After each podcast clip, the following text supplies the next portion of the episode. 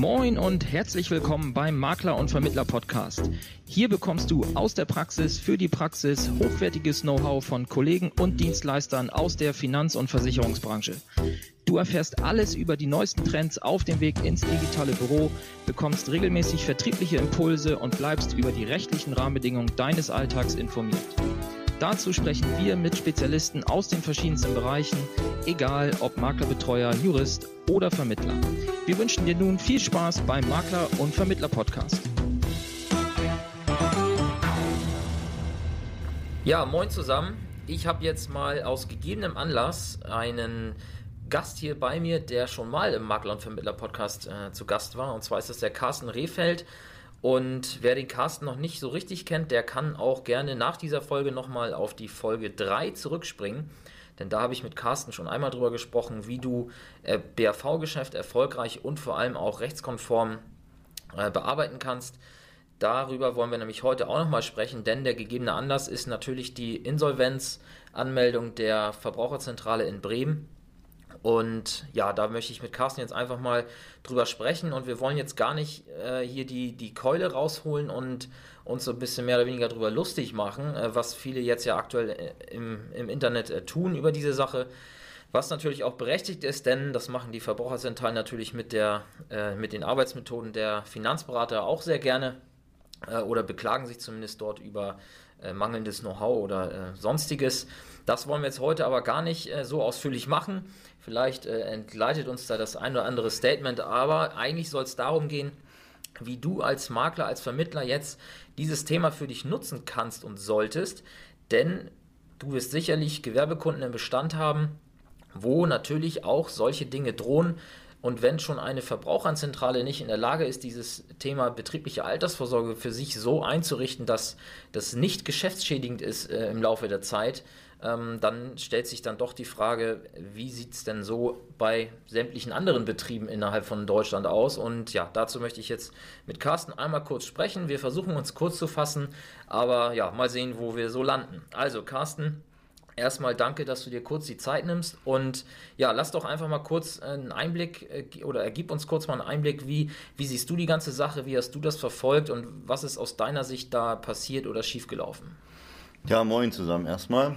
Ähm, ist natürlich schon interessant, wenn die ähm, selbsternannten Verbraucherschützer die andere äh, Verbraucher über betriebliche Altersversorgung oder über Altersversorgung an sich äh, beraten sollen, ähm, dann äh, in ihrem eigenen Hause äh, solche Probleme haben, dass das letztendlich äh, zu einer Insolvenz des Unternehmens führt.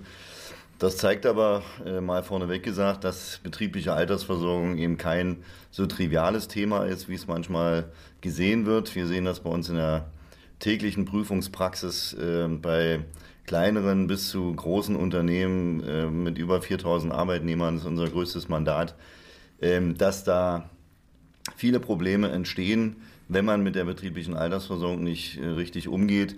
Was da direkt bei der Verbraucherzentrale in Bremen äh, passiert ist, kann man aus der Presse nicht so sehr, nicht so richtig sehen. Der Bremer Kurier hat geschrieben, es wären Arbeitnehmer äh, falsch eingestuft worden.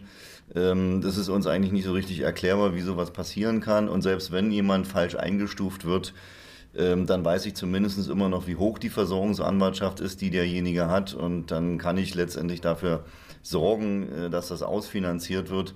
Also richtig ist nicht klar, was ist da passiert. Irgendjemand hat offensichtlich äh, ziemlich stark ähm, geschlafen. Äh, den Dornröschenschlaf ist nach 100 Jahren aufgewacht und hat plötzlich festgestellt, ups, hier gibt's ja Versorgungsverpflichtungen, die kosten uns viel Geld.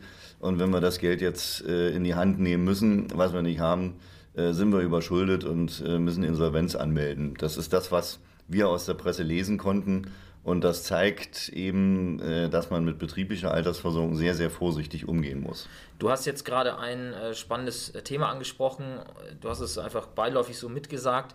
Wenn wir jetzt Geld in die Hand nehmen müssen, was wir aktuell nicht haben, aufgrund einer Erkenntnis, die jetzt nach, an deinem Beispiel nach 100 Jahren Dornröschenschlaf entstanden ist, kannst du da einmal kurz reingehen? Was heißt denn das genau? Also was ist das für eine Erkenntnis, die da äh, getroffen oder äh, entstanden ist, wo auf einmal ein Kapitalbedarf äh, da ist, der nicht zu decken ist? Also wo kommt das her? Welche Fehler wurden vermutlich gemacht oder werden auch aus eurer Erfahrung in der Praxis bei anderen Unternehmen häufig gemacht, wo es dann halt eben im Laufe der Jahre zu diesen Erkenntnissen kommt, wo dann halt dieser Kapitalbedarf entsteht, der in der Regel dann halt auch nur schwer zu decken ist. Ja, wo es jetzt in dem speziellen Fall bei der Verbraucherzentrale Bremen herkommt, äh, das können wir nur äh, vermuten. Äh, man muss sich aber einfach vorstellen, in der betrieblichen Altersversorgung spreche ich über ähm, eine lebenslange Rente, im Regelfall über eine lebenslange Rente. Und wenn ich jetzt einen 30-jährigen Menschen vor mir zu sitzen habe, wir haben ja mittlerweile Unisex-Kalkulationen, dann muss ich davon ausgehen, dass der, je nachdem welche Sterbetafel ich betrachte, 95 Jahre oder teilweise sogar über 100 Jahre alt wird. Ähm, das heißt, wir reden über einen Zeitraum von 30 bis 95, das sind 65 Jahre, also 50 Jahre und länger. Ähm, das ist der Verpflichtungszeitraum in der betrieblichen Altersversorgung. Und wenn dann derjenige irgendwann mal in die Rente geht, dann gibt es halt eine Zusage, in der steht drin, wie hoch ist die Rente. Das hängt vom Durchführungsweg ab, das hängt von der Zusageart ab. Äh, und das äh, bedarf natürlich, jeder, der sich ein bisschen mit Finanzmathematik beschäftigt, der weiß, was ich äh, an Geld brauche, um zum Beispiel eine lebenslange Rente oder eine Rente über 35 Jahre in Höhe von 500 Euro zu zahlen. Das sind ziemlich hohe Summen, die da zustande kommen. Keiner macht sich Gedanken darüber, wo kommt das Geld her. Und im Falle der Verbraucherzentrale Bremen ähm, gibt es eigentlich nur zwei logische Erklärungen, wenn man dem folgt, was in der Presse steht. Entweder gibt es hier einen Zusammenhang äh, zur Versorgung im öffentlichen Dienst, dass Arbeitnehmer, die eigentlich äh, da reingehören, nicht angemeldet wurden und man jetzt plötzlich festgestellt hat, ups, oder eine, eine Versorgungseinrichtung des öffentlichen Dienstes festgestellt hat, ups, die hätten ja eigentlich angemeldet werden müssen. Ähm, und das führt dann dazu, dass man eben äh, Anwartschaften hat, die nicht ausfinanziert sind und dann Beiträge nachzahlen muss. Oder es waren Direktzusagen, die nicht rückgedeckt sind. Sowas finden wir auch äh, im im Umfeld äh, von öffentlichen ähm, Unternehmen relativ häufig, also sei es so Stadtwerke, Versorger, Entsorger, die teilweise solche Zusagen haben, die nicht ausfinanziert sind. Und dann kommt irgendwann mal der Versicherungsmathematiker und sagt, oh, ihr habt aber Versorgungsverpflichtungen, die müssen wir jetzt in die Bilanz reinschreiben. Das ist ja ein eingetragener Verein.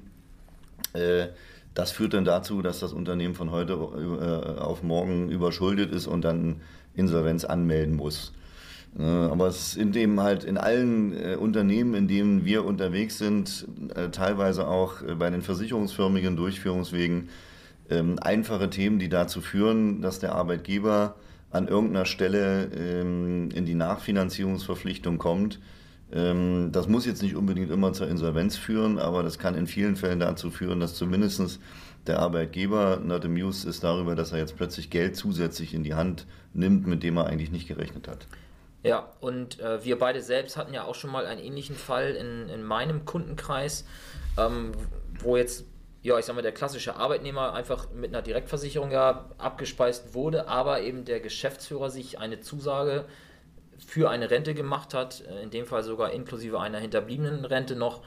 Und ähm, da waren jetzt halt eben nicht die Arbeitnehmer das Problem, sondern, also da klar, da kann man auch Ordnung reinbringen und äh, Regeln einführen, aber da war ja einfach das Problem, so erinnere ich mich äh, zumindest, korrigiere mich, wenn ich das falsche Änderung habe, aber einfach diese Zusage des Geschäftsführers, die nicht ausreichend äh, gegenfinanziert war, woraus dann, ja, ich glaube, es war fast eine Million Euro, nicht ganz, aber ein sehr hoher äh, sechsstelliger Betrag, der dort aktiviert hätte werden müssen, beziehungsweise in irgendeiner Form äh, bereitgestellt werden müsste.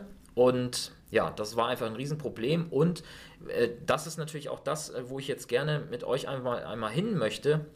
Denn äh, ich, ich glaube, oder Carsten kann auch nochmal erzählen aus der Praxis, dass es wahrscheinlich sehr, sehr häufig vorkommt, dass gerade so kleinere äh, oder zu, Tendenz zu mittelständischen Betrieben, die Inhaber geführt sind, wo halt wahrscheinlich Zusagen für den Geschäftsführer, Inhaber, vielleicht die für die Ehefrau, die mit angestellt ist oder ähnliches, dort bestehen, dass genau das am meisten die Problemfälle darstellen, wo wahrscheinlich jetzt aufgrund der medialen äh, Aufmerksamkeit dieses Themas vielleicht ein ganz guter Einstieg in die Firmen möglich sein könnte. Siehst du das ähnlich, Carsten? Ja, grundsätzlich. Also wir sind ja ohnehin seit über 25 Jahren ausschließlich im Bereich der betrieblichen Altersversorgung unterwegs und haben natürlich da eine Vielzahl von Ansätzen. Das Betriebsrentenstärkungsgesetz aktuell zum 1. Januar 2018 in Kraft getreten ist ein, ein Ansatz, um in alle Unternehmen reinzugehen, weil jeder Unternehmer muss was tun. Das Thema nicht ausfinanzierte Pensionszusagen. Wir haben in diesem Jahr dazu ähm, aktuelles äh, BAV-Dossier, was jetzt äh, den nächsten Tage in die Presse geht, äh, wo wir Probleme äh, der Ausfinanzierung äh, solcher Zusagen beschreiben, aber nicht nur der Ausfinanzierung, sondern auch der steuerrechtlichen Probleme, die viel, viel größer sein können, die dazu führen können, dass die Zusage komplett nichtig ist oder Rückstellungen in, äh, Größenordnung aufgelöst werden, die dann auch ähm, dem Unternehmen äh, Probleme bereiten. Äh, das, was wir merken oder das, was wir in den, in den letzten Jahren unserer Tätigkeit einfach ähm, immer wieder auch den Unternehmen sagen müssen, jede einzelne Versorgung muss auf den Prüfstand, egal wie alt die ist, äh, muss regelmäßig auch überprüft werden. Das nützt also nichts, wenn man das einmal einrichtet und denkt, das läuft alles gut. Ähm, es gibt die unterschiedlichsten Themen, die man sich anschauen muss. Der Gesetzgeber sorgt dafür, dass Anpassungsbedarf ist.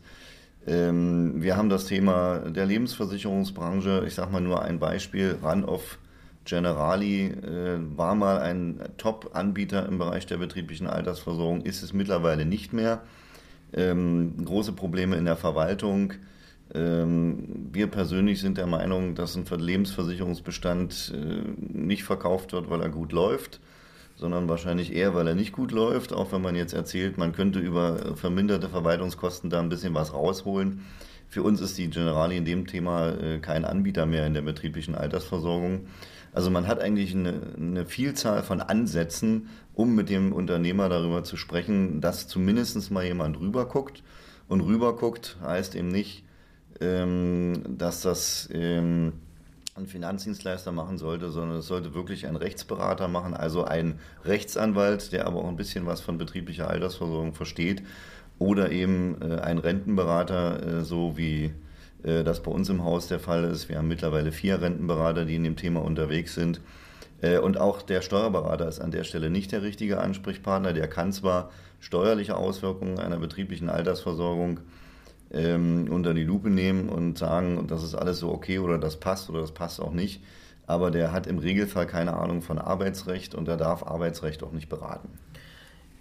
Jetzt gibt es ja sehr häufig den Fall, dass ähm, Versicherer dem Makler oder dem Vermittler anbieten, solche Gespräche beim Arbeitgeber mit zu begleiten, um dort auch die Versorgung einzurichten und so weiter. Was würdest du dazu sagen? Du hast ja eben schon gesagt, man sollte auf jeden Fall mit einem äh, Juristen oder einem Rentenberater dort aufschlagen. Wie sind dann diese Angebote seitens der Versicherer äh, einzuordnen, wenn die vielleicht auch damit argumentieren, ja, wir haben doch natürlich Juristen im Haus und äh, Makler, macht dir mal keine Sorgen, wir haben das schon im Griff. Also wir wollen auf keinen Fall die Kompetenz von äh, Versicherungsmaklern, die im Bereich der betrieblichen Altersversorgung unterwegs sind oder auch von äh, Tochtergesellschaften der, der Lebensversicherungsunternehmen ähm, in Frage stellen. Die haben eine hohe BAV-Beratungskompetenz. Die Frage ist am langen Ende immer, wer dafür haftet, wenn irgendwas passiert.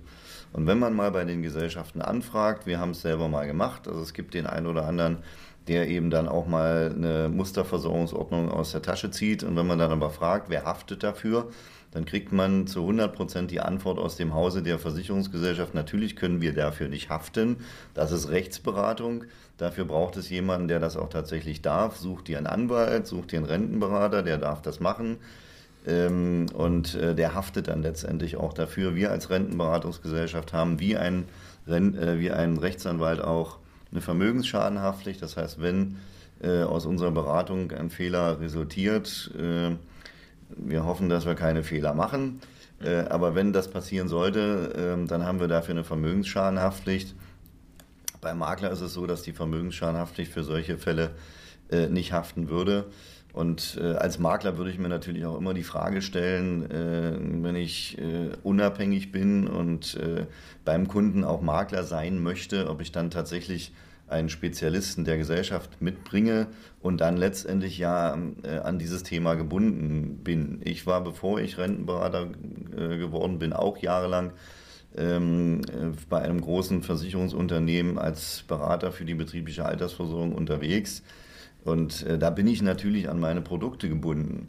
Das, muss, das Produkt muss nicht das schlechteste sein, das kann sogar ein tolles Produkt sein.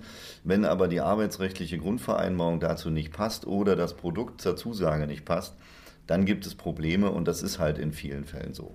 Ja, und du hast gerade auch nochmal was Wichtiges gesagt, dass die Beratung zur betrieblichen Altersvorsorge ja im Bereich Arbeitsrecht angesiedelt ist und das Versicherungsthema ja eigentlich nur die, die Lösung dahinter ist. Na, also das ist, glaube ich, auch äh, was, was aus meiner Sicht viele nicht unbedingt gleich immer erkennen, ähm, dass man da eben in diesem Bereich der Rechtsberatung ist und deswegen ja eben auch die Vermögensschadenhaftpflicht der Makler dafür nicht eintreten würde, weil es eben nicht äh, in den Vermittlungssektor gehört, sondern in die Beratung, also in eine arbeitsrechtliche Beratung. Ja, ähm, es ist natürlich völlig klar, äh, wenn ich jetzt Carsten hier das zweite Mal im Interview habe, das äh, wird wohl deutlich, dass ich gerne mit ihm zusammenarbeite. Und ähm, auch ich kann euch äh, nur empfehlen, wenn ihr in dem Bereich BAV wirklich äh, rechtskonform begleitet werden möchtet und äh, ja, da einfach eine, eine, saubere Weste tragen wollt, dann äh, sucht oder guckt einfach mal bei Facebook oder im Internet nach der BBVS GmbH. Da findet ihr sämtliche ähm, Kontaktdaten, jetzt beispielsweise zu Carsten, das ist ja einer der vier Rentenberater, die dort im Haus sind.